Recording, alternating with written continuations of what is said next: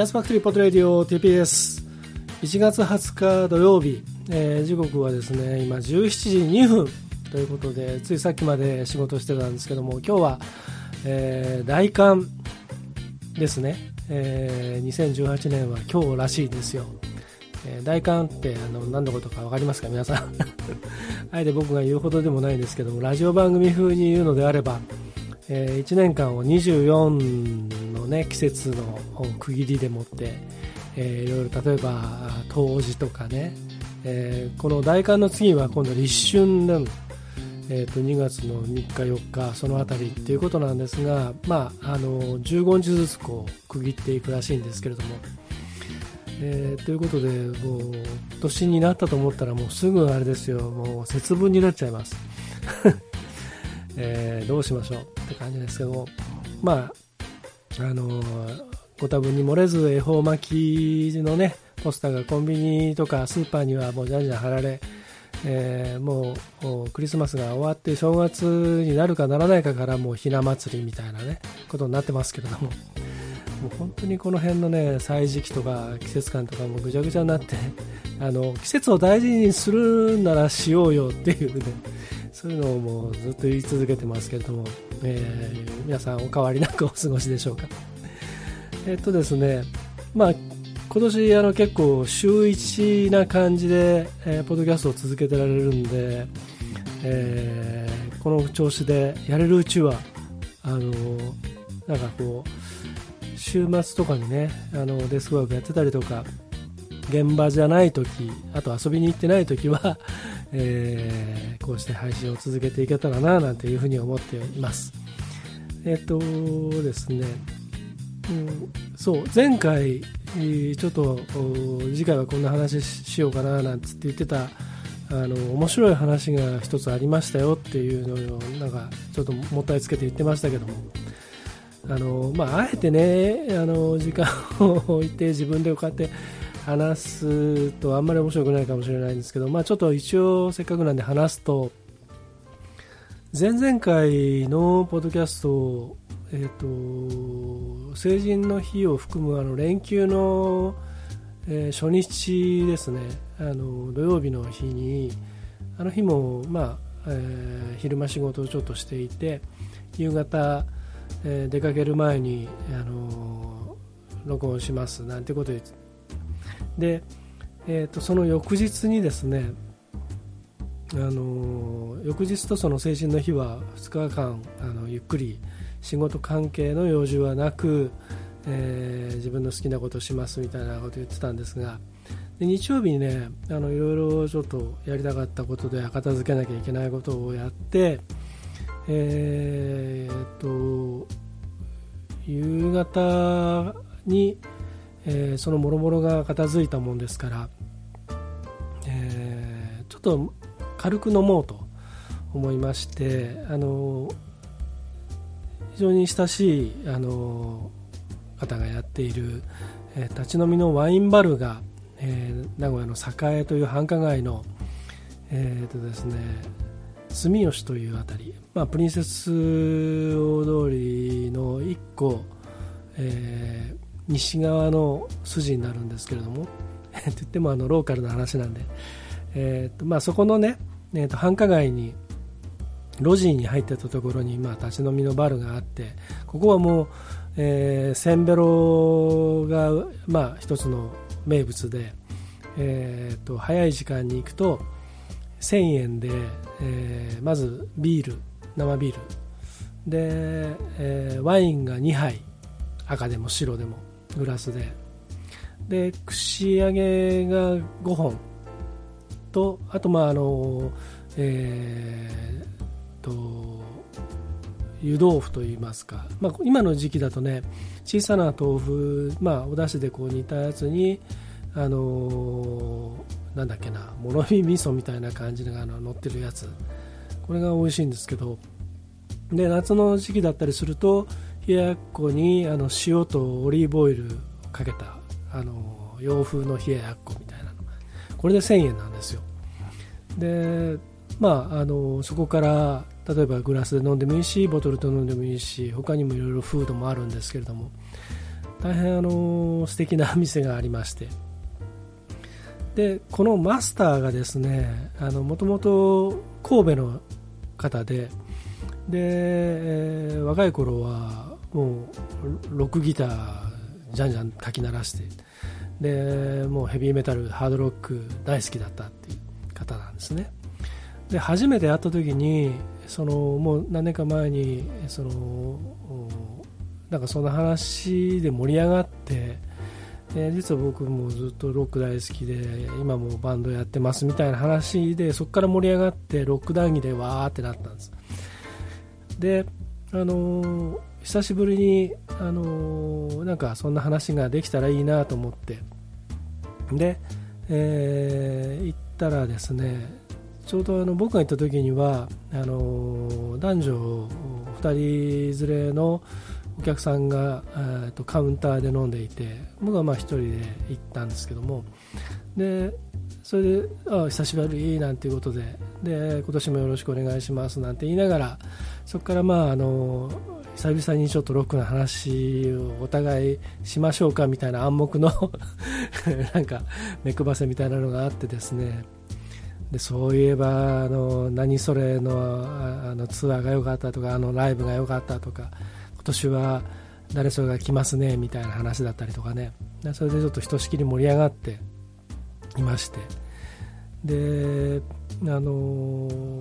でまあ他のお客さんもね入ってきたりとかだんだんだんだんこうあそうそう僕が行ったのはあの、えーと、その店が、えーと夕方5時からなんですけど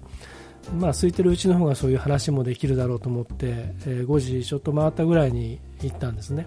でねやっぱ人気のあるお店ですから、あの、だんだんだんだんこうお客さんが来てでそのせんべろを頼んで、あの、全部平らげたらもう出てくってお客さんもいたりとか、えー、常連さんが来たりとかね。でほぼ店の中が埋まった感じになって。なのでそのマスターはあのその合間合間にあのお客さんにサーブしたり何か提供したり注文聞いたりしてちょっと開くと僕のところに来てくれて、まあ、あのさっきの続きですけどみたいな。それをずっと、まあ、僕もそれを楽し楽しんでいたんですね。でそうこうしていたら、まあ、そのマスターの奥さんも来てで奥さんともあの以前別なあのそのこの2人があのうちの事務所の近くのところにお店やってた時に知り合ったもんですからあの結構ねそんなあの流れの話をしていたんですけれども。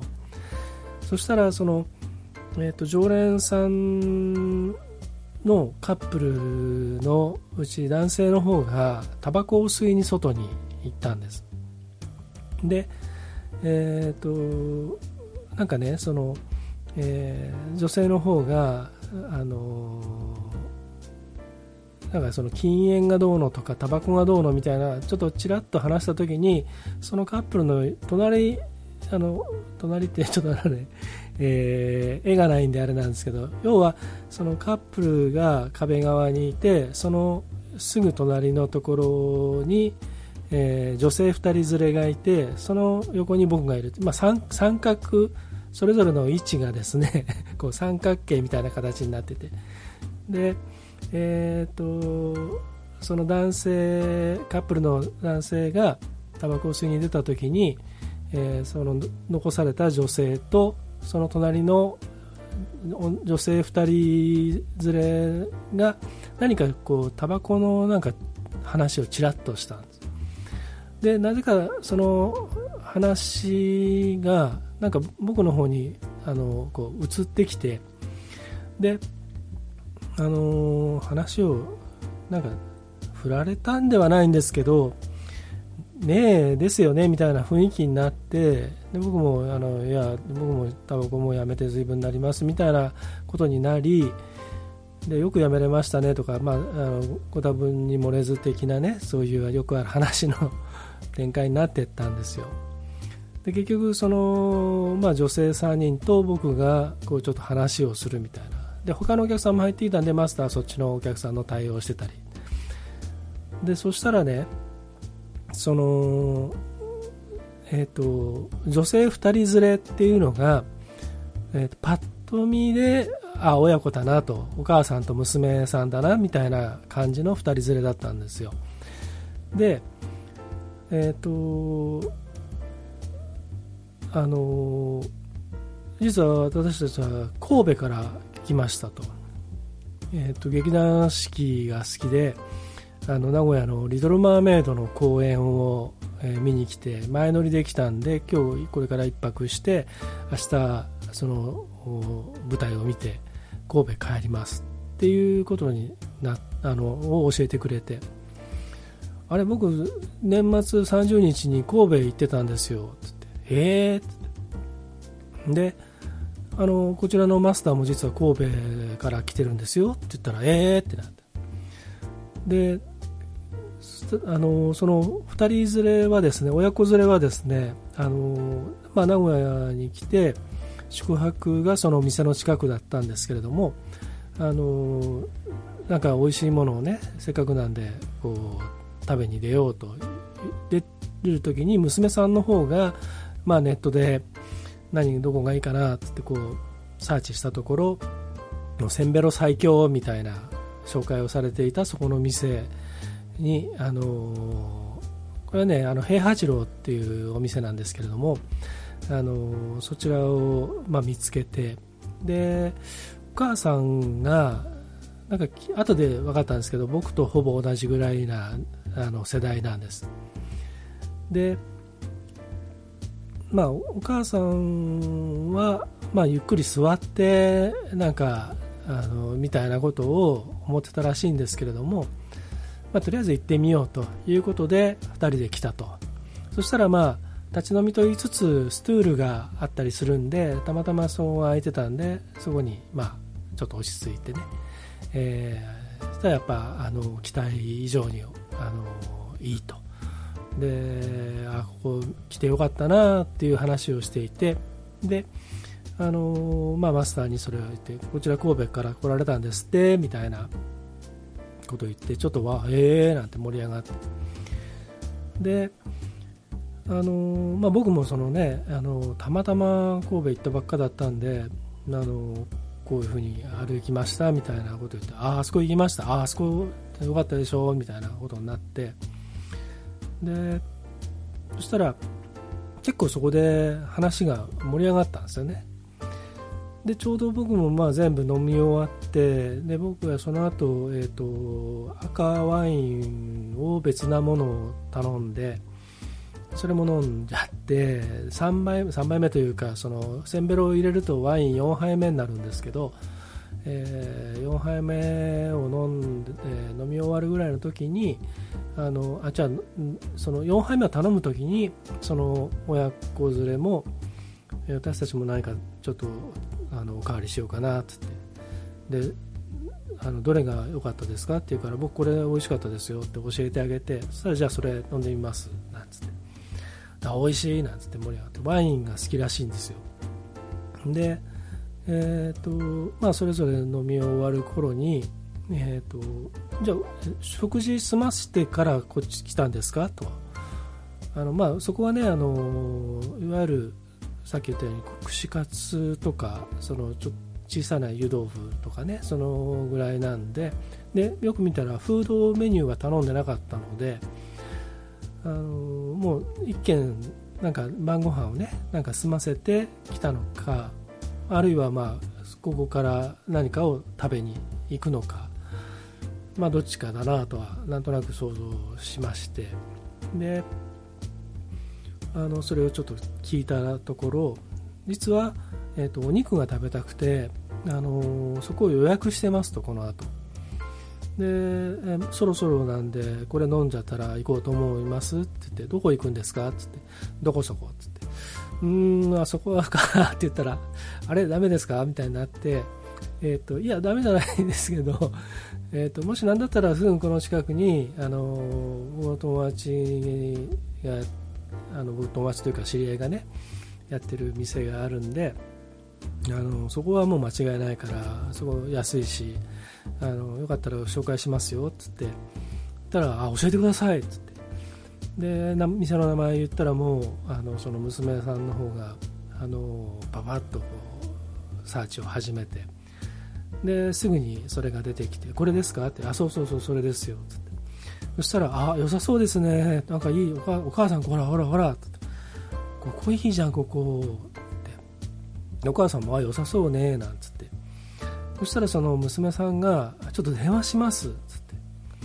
て。で僕なんだったら僕の名前言ってもらっていいですよ。僕は足立と言いますけどとかつって。であのそしたらあのバッと電話してあの今からなんですけどあの3人いいですか？って。言ってん？3人？あお父さんもどっか来てて合流するのかなと。でそしたら3人いいですか？って。で多分向こうではいどうぞって言われたらしいんでなんかそんな感じで。そしたら僕の方向き直っていいですよね。あはい。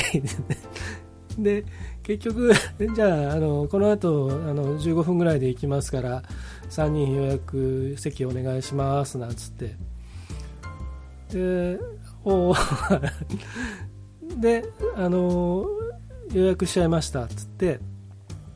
でじゃあじゃあご案内します であのもうその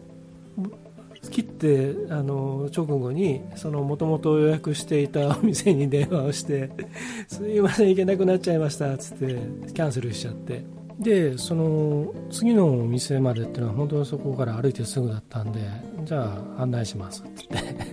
えー、なぜかあの不思議な感じで僕はあの2人をエスコートして。でその間にその劇団四季がどんだけ好きだみたいな話をあの語って聞かせてくれてあれ見たこれ見たと。僕もあの実は仕事で劇団四季にちょっと関わったことがありそのライオンキングの頃一番ミスにいろいろやらせてもらっていたことがあったんでまああのもちろん舞台もねあの何度も見に行ってたりもするんですけどミュージカルも好きなんで。でそれで割と盛り上がってですね。でまああのすぐにその2軒目2軒目というかその予約したお店に着いて。で、えー、まあオーダーをおすすめのものをちょっとしてあげてでそこで3人で飲みまして。あの名前も知らない同士な感じで飲んだんですけども。あのでまああの神戸になぜ行ったかみたいな話とかねいろいろして、まあ、その友達がいるんでとかあと仕事では行ったことあったけどなかなかその観光とかしたことがなかったしあの、えー、震災の時のこととか、まあ、それもあってどうしてもちょっとあの一人で行きたかったっていうことも話をちょっとさせてもらってでまあ、そこからそういう話になっていってですね。そしたらその娘さんがあの今年結婚をすると長くお付き合いをしていた男性がいてでその相手は東京に勤めていてだからそので彼女もすごくあの割と、えー、有名なあ上場企業に勤めていまして。で仕事を辞めたくないと。なのであのその転勤がねその社内的にその東京もしくは関東近郊のその支店に転勤が叶えば、えー、そっち行くけどもしその転勤がすぐにできない社内的にね何かそういったことで時間がかかるっていう場合は、えー、できれば仕事は辞めたくないから挙式はするけどいきなり別居みたいな。そういうことなんですよとかつって。お母さんとすると、まあ、その娘ね嫁いであの早く落ち着いてもらいたいというでと同時に、まあ、結婚おめでとうという気持ちもありつつ、えー、離れていくのかあるいはね、えー、近くに残るのか。まあ兄弟見るって言ってたんであの寂しくはないみたいなこと言ってましたけど。であのいろいろねあのまあ、そんな話をしていて、まあ、あのお父さんはもう亡くなっているらしくてだからあのお母さん一人になっちゃいますねみたいなことになって。で, まあ、であのぜひ神戸遊びに来てくださいっつって。で来たらあの今度逆にあのご案内しますなんていう話になってですね。まああの面白い、えー、こともあるなと。その、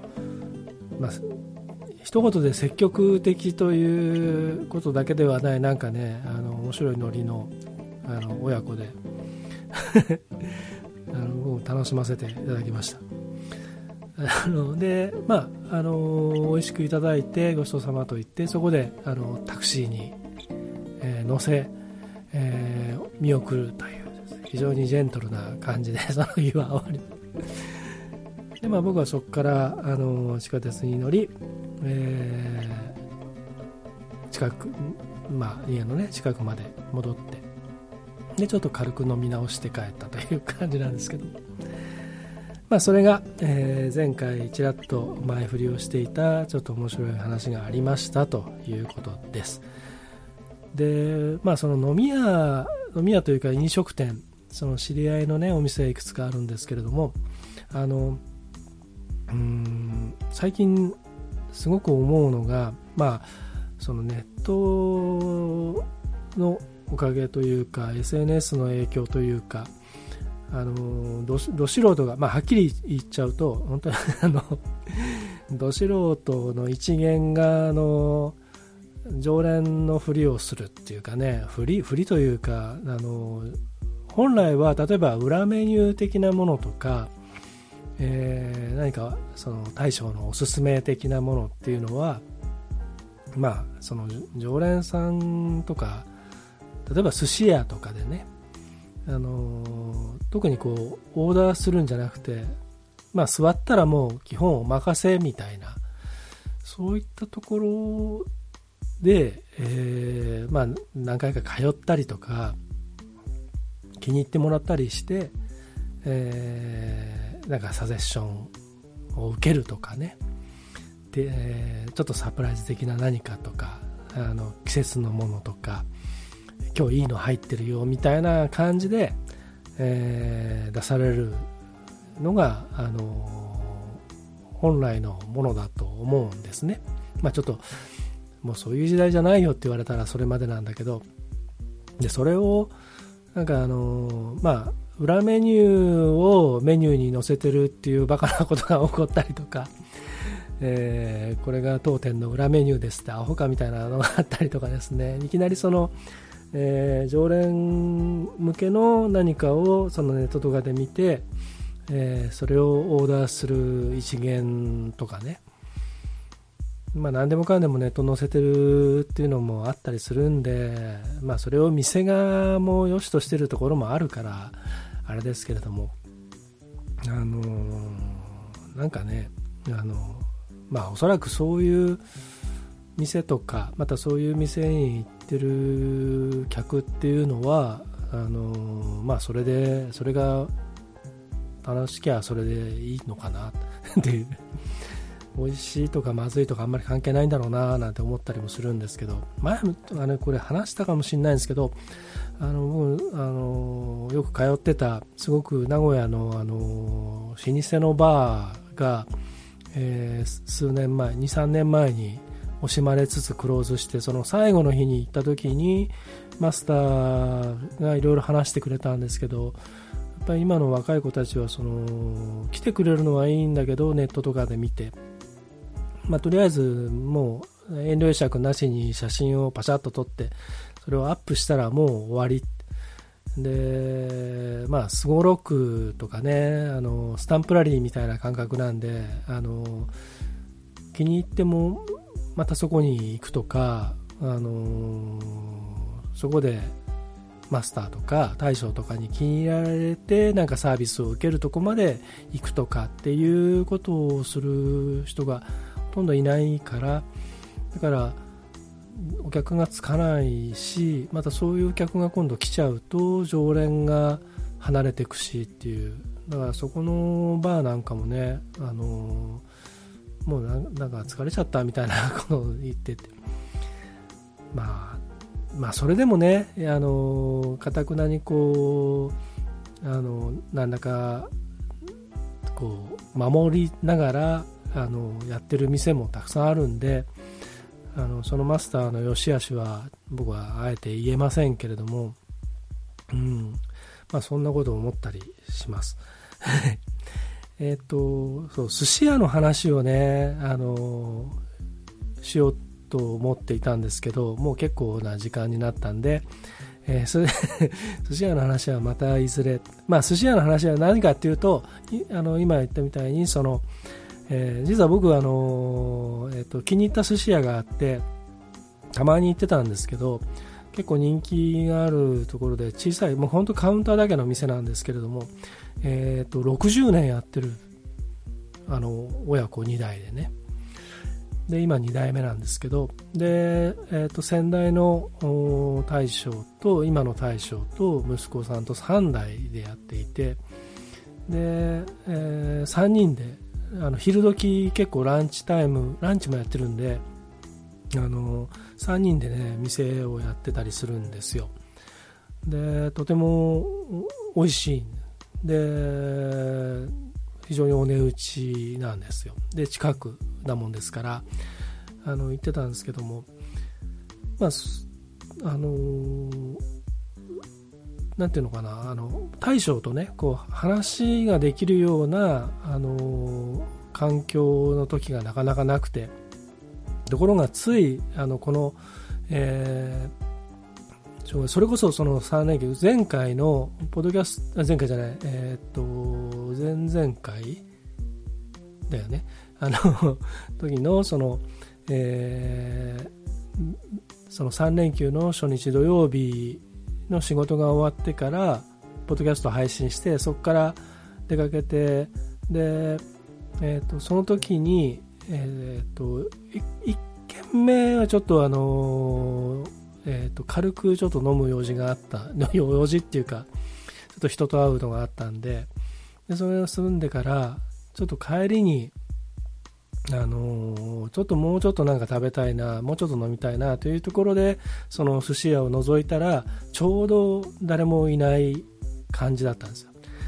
でチャンスと思って。で入ってカウンターに座ったらまあ一応顔は覚えててくれて。であの、ちょっと3缶ぐらい握ってもらってぬる缶をあの頼んで。であのそしたら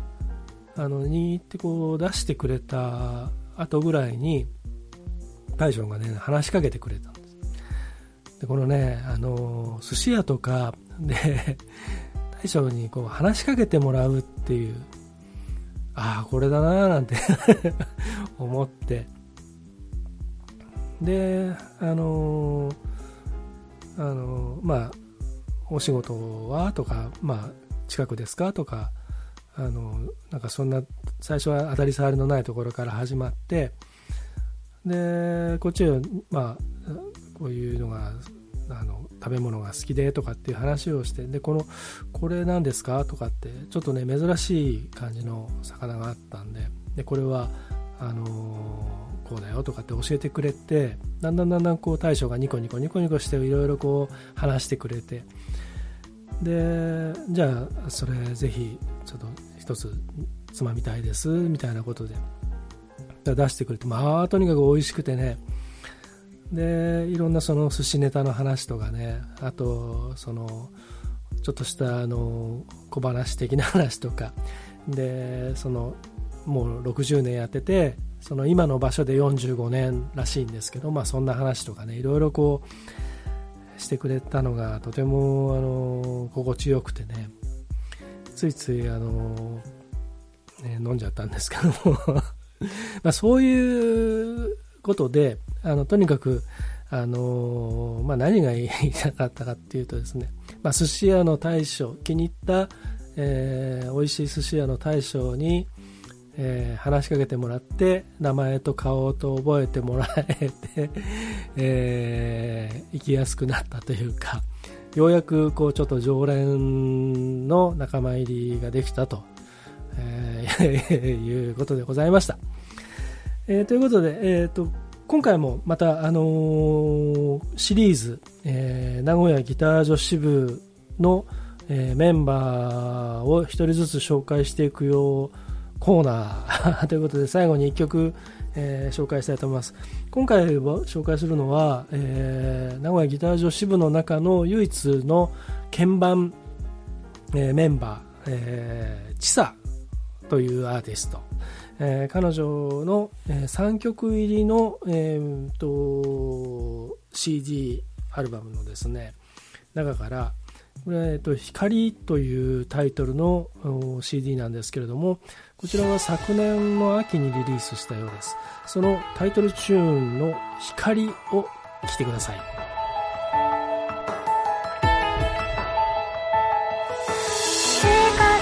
たい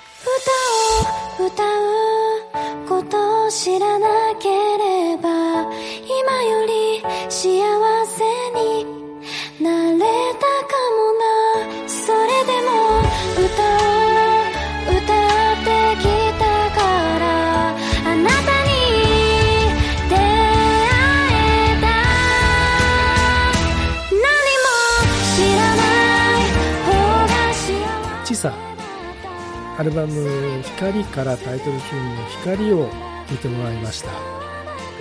えーと、この名古屋ギター女子部のメンバーあと僕は CD を手元に持っているのはあと2人います。で、えーと、当日僕が見に行った時に、えーと、出演してなかったもう1人がいるんですけれどももしそのコンタクトが取れて音源があの手に入ればその6人目もこのまま引き続き紹介していけたらなと思います。ということで、えー、次回も名古屋ギター女子部、えー、レコメンドで、えー、紹介していきますので楽しみにしていてください。